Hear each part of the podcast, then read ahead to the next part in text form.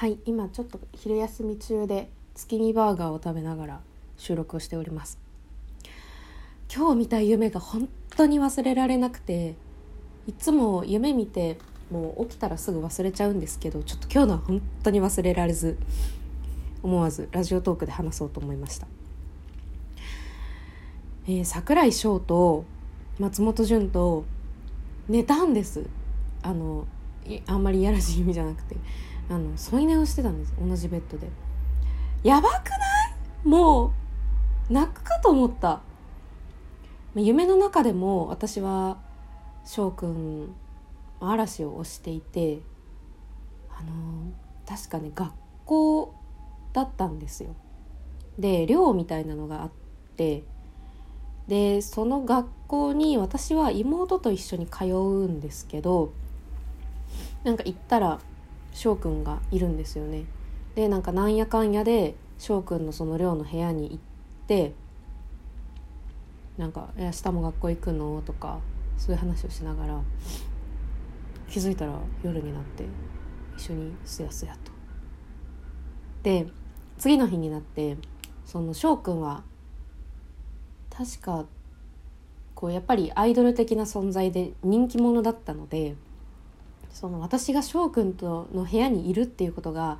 バレるとまずい状況だったんですよ。もう大反感食らうと思ったからあの翔くんだけ先に行ってもらって私ちょっと後で行くからみたいなこと言ってでそしたら今度潤くんが入ってきたんですよね。で潤くんが「お前お前何一緒に寝てんだよ」って言われてあのこれは私への嫉妬ではなく桜井翔への嫉妬だったんですけど「なんで俺の賞を取るんだ」みたいな感じで怒られてまあでもなんか結局その怒りを鎮めてなぜか潤くんとも一緒に寝てましたすやすやと。あのまあ間のちょっと細かいところはもう忘れちゃったんですけどとにかくもうこの夢がマジでやばすぎてで朝その目覚ましがかかる前に一回目が覚めたんですよで目が覚めた時にもうすごいやばくて「うえうわが近くにいた」みたいな感じになっててで私その時にあのまだ寝ぼけ眼でしたけどあのぼーっとした頭でもこの夢の内容を忘れないためにラジオトークに収録しようって思ったんですよね。だからなんかでもまあちょっと眠すぎて喋れなかったからとりあえず頑張ってこの夢の内容を覚えとこうって意識しながらでも二度寝してたんです。そしたらその二度寝した夢の中であの今のこの翔くんとかの夢の話をラジオトークに収録するっていう夢を見ました。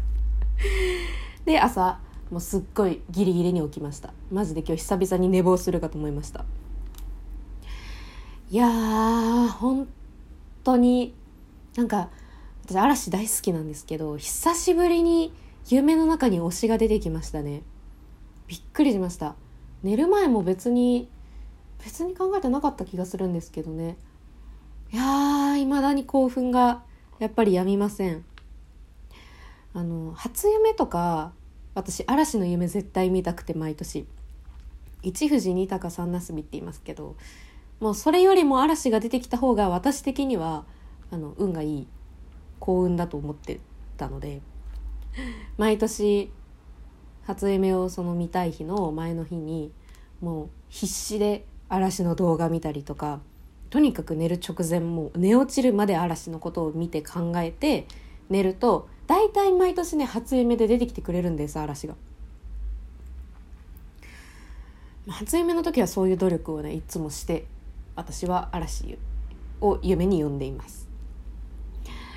でも不意に出てきたのがちょっとびっくりしました。本当に嬉しかった。